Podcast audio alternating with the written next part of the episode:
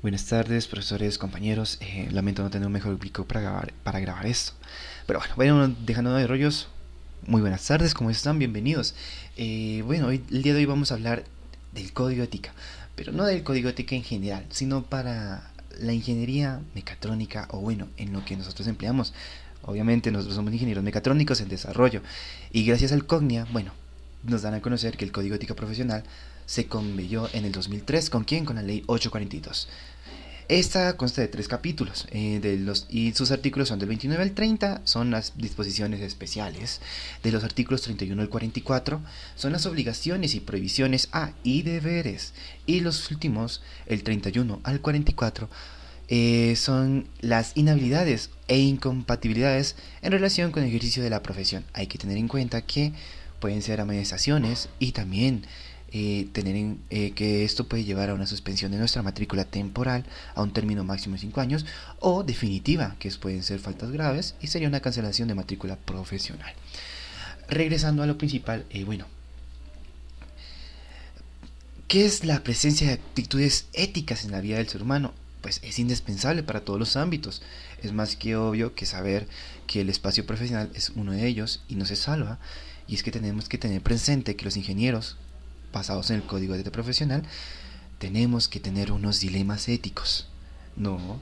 Entonces, en la actualidad, la presencia de la tecnología en la vida humana es inevitable, así como también las consecuencias que se derivan de ello, por lo que sería fácil perderse entre los fines y límites de esta, pues uno puede quedar suspendido a beneficios o actividades que podían perjudiciar y tenemos que tener en cuenta que trabajamos con personas, con, diciendo así, la humanidad.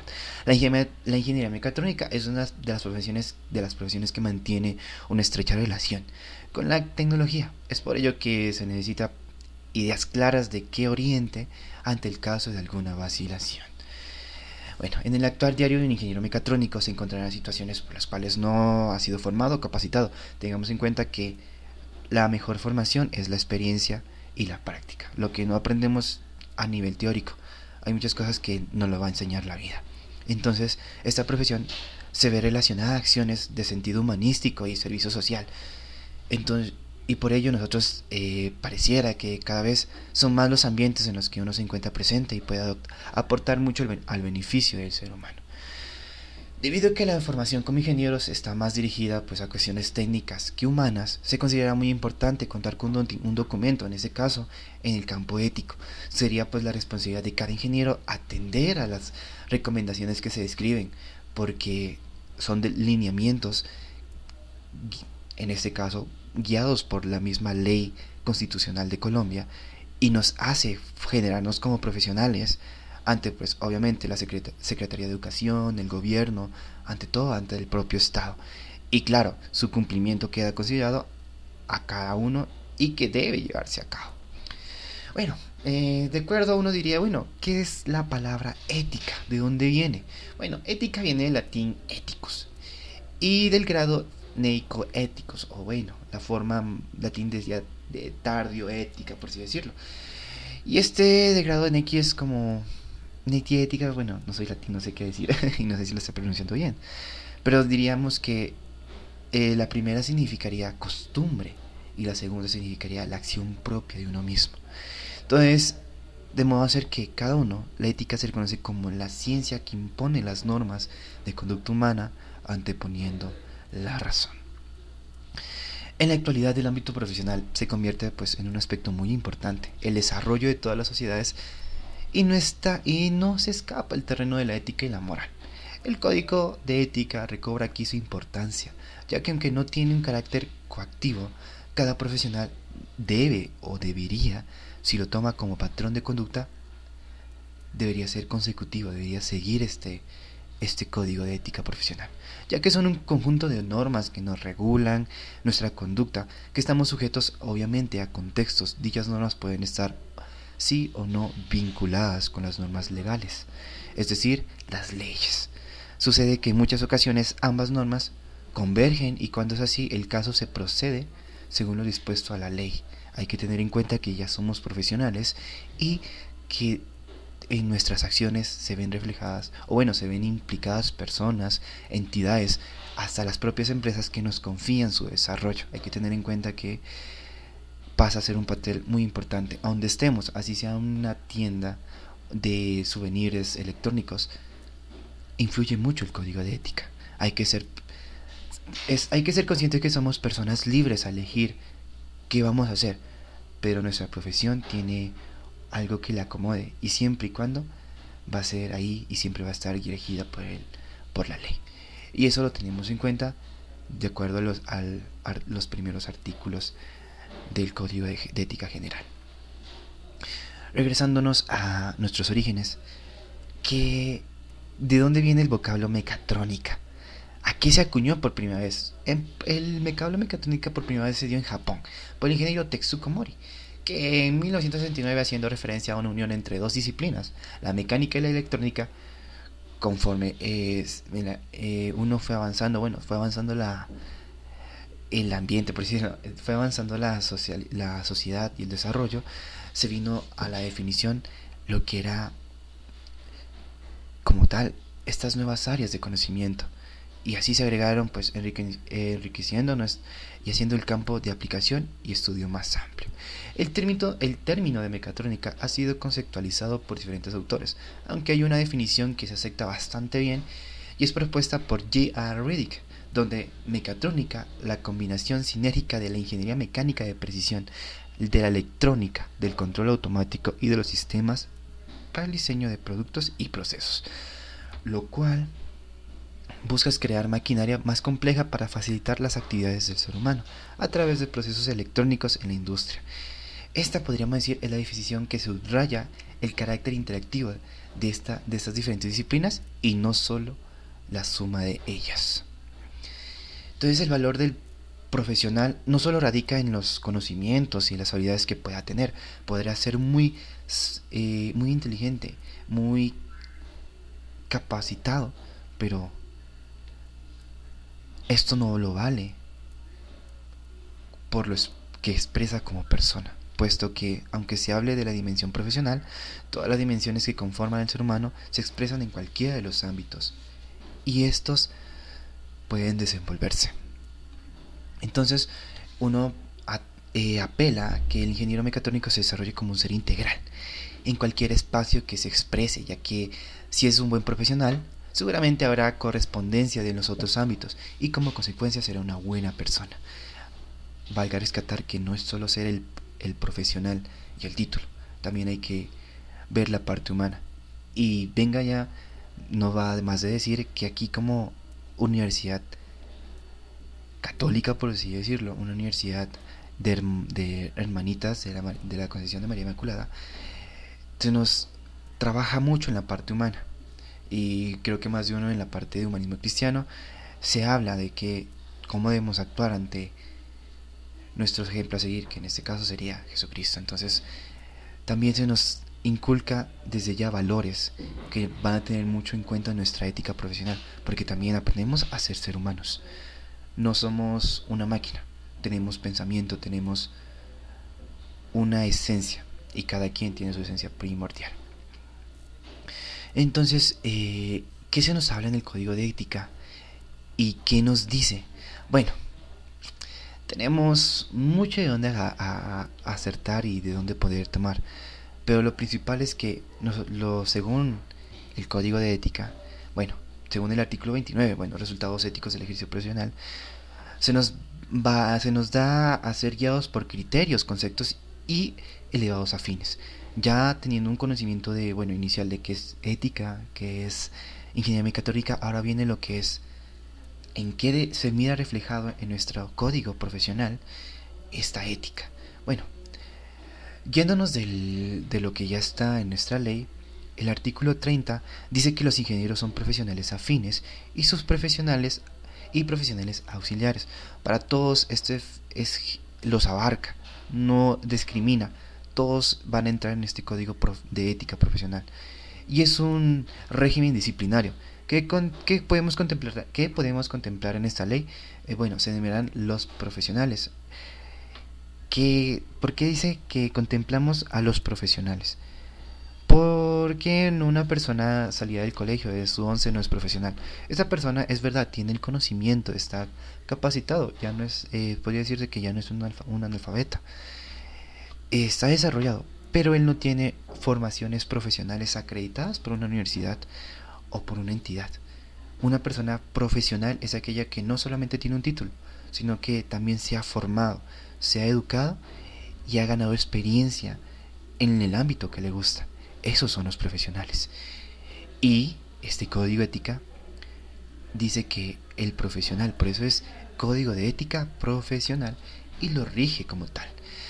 Entonces, queremos saber cuáles son nuestros deberes y obligaciones como profesionales. Bueno, entrando que entrando, obviamente tenemos que cumplir algunos requerimientos, ya que un profesional en ingeniería tiene que ser bien formado y tiene que tener seccional o eh, conceptos seccionales o regionales. Entonces él tiene que cumplir unos requerimientos de acuerdo a donde él esté. No discrimina. Por ejemplo, estamos en Colombia, nos rigen unos, unos, unos requerimientos. También tiene que custodiar y cuidar los bienes, valores, documentación e información. Apropiarse de su trabajo, por, en otras palabras. Ya que estos son una, una forma de decir que es aquello que se vuelve parte de nosotros y estamos encargados de hacerlos. Eh, también se habla de sentencias, que es por la parte de la, de la Corte Constitucional, eh, que son, una son la eh, que nos dice que tenemos que tratar con respeto, imparcialidad y rectitud a todas las personas, y registrar con, en el concepto profesional nacional de ingeniería eh, alguno de sus consejos seccionados o regionales su domicilio de dirección. ¿A qué se refiere? Que tenemos que estar mantener nuestra información siempre actualizada. A eso se dice. También pues nos dice que tenemos que tener dar y permitir el acceso inmediato a, los, a, a nuestros datos y colaborar si es necesario para el cumplido desempeño de sus funciones. Nos dice que esto estará a cargo del Consejo Profesional Nacional de Ingeniería respectivo y autoridades de policía. Entonces, eh, ¿qué nos dice eso? Que si de pronto los agentes de policía nos piden información o personas profesionales guiados por la propia nación nos piden la información, nosotros debemos dar acceso a ella. Y ante todo y lo más importante y ética como tal y ética como ser humano, denunciar aquellos delitos, contravenciones y faltas contra este código, ya que el código ética no solo está para nuestros profesionales, también el código ético está para las empresas, para los empleadores, no solamente el profesional. Y demás deberes que se, que se encuentran incluidos en la ley, ya que nosotros al momento de recibir nuestra tarjeta profesional aceptamos ante nuestra nación, Colombia, que somos conscientes de que haremos en todo el tiempo el, el bien y lo mejor para la empresa, a los contratadores y para nuestro nuestra como tal, la humanidad, la, eh, la nuestra desarrollo social, eh, el ambiente donde estemos, el ambiente de trabajo. Siempre haremos eso. Que, bueno, las provisiones generales que tenemos como tal serían,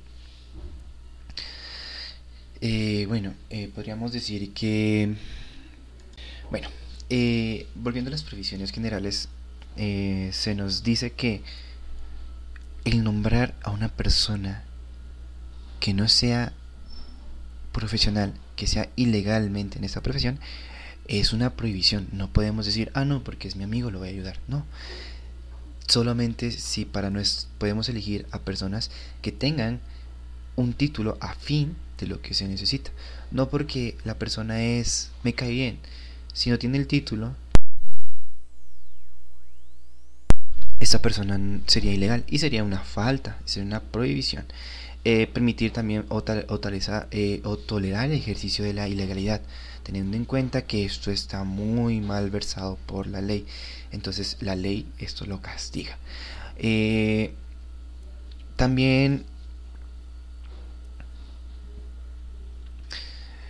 dar adquisición de bienes y servicios del cliente a personas ajenas. Esto está legalmente prohibido y esto es una falta y también ejecutar actos de violencia. Recordemos que somos personas íntegras y éticas. También se nos habla de una, de una, de una de la, de la sentencia C570 del 2004, la cual nos habla que el lugar de ejercer, donde se ejerce la profesión, deben tener, no se ven hacer actos que atenten contra la moral y las buenas costumbres. También se habla de el incumplimiento reiterado e injustificado de, de nuestras obligaciones, causar también intencionalmente o culposamente daño o pérdida de bienes, y se nos habla también de otra sentencia.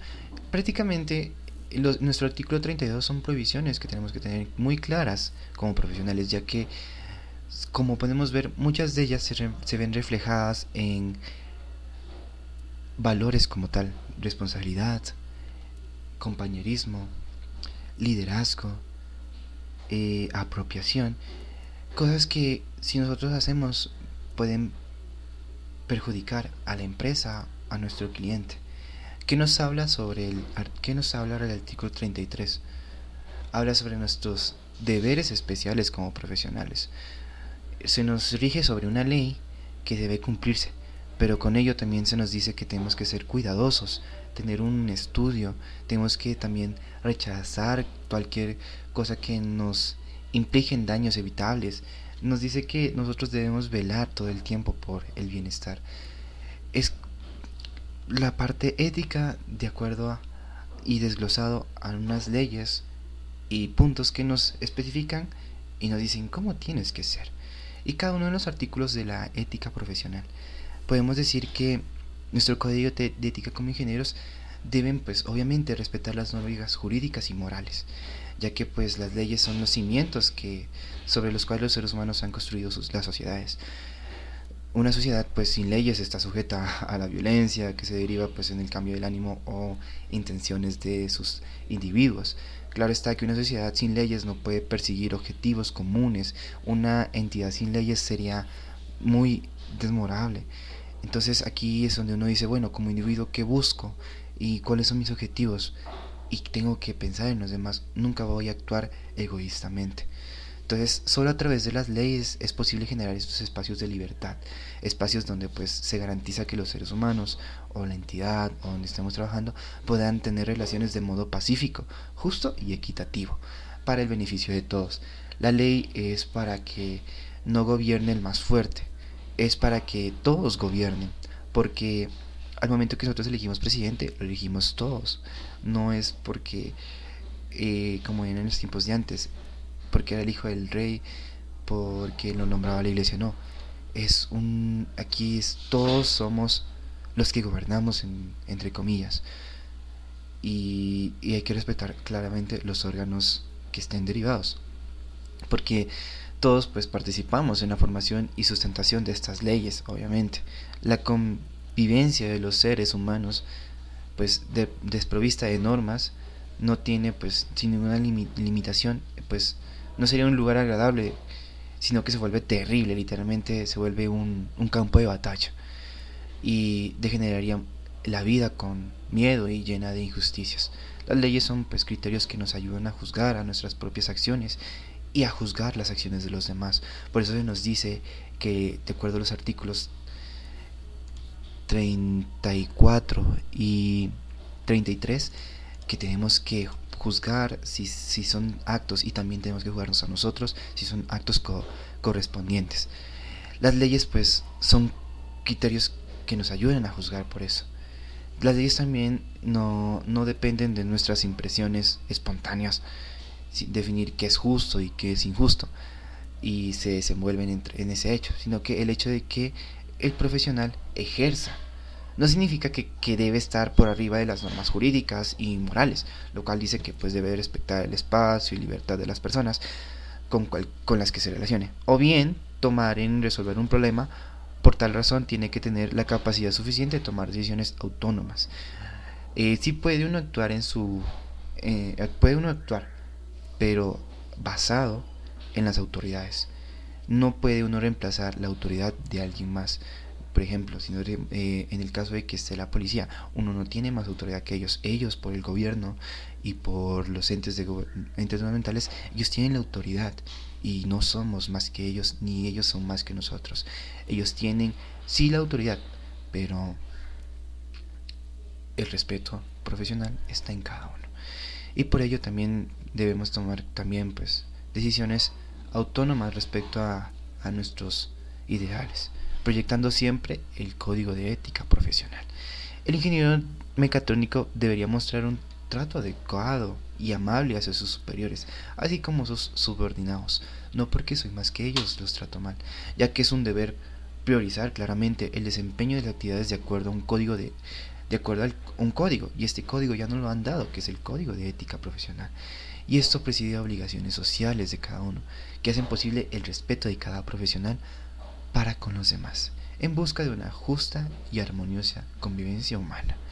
El ingeniero pues debe procurar el perfeccionamiento constante de sus conocimientos, no solo quedarnos con lo que hemos aprendido, sino que particular de su, profesión, divulgar su deber, compartir sus experiencias, proveer oportunidades de formación y capacitación de sus trabajadores o subordinados. También eh, debe brindar apoyo, conocimiento, apoyo moral y material a la institución donde trabaje, ya que mm, estamos en un constante estudio, constante eh, desarrollo y, aprendizaje.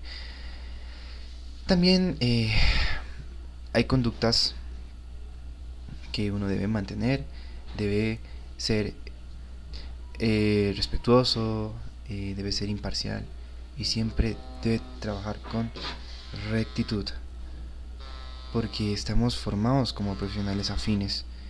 Y si hablamos como ingenieros mecatrónicos uno debe y volviendo a ello disculpas una llamada. Y volviendo a ello también pues el ingeniero mecatrónico de teniendo en cuenta estas bases eh, tenemos que ser muy susceptibles a muchos cambios y trabajar y actuar siempre con profesionalidad, ya que la formación de nuestra conciencia abarca pues mucho y respecto a las a los ciudadanos, a la apreciación activa de nuestros subordinados o a participación activa dentro de la empresa, nuestro entorno va a fluir mucho en ello. Eh, siendo profesionales, tenemos que recargar que nosotros somos y actuamos para el bien de los demás. Hay que tener en cuenta muchos aspectos y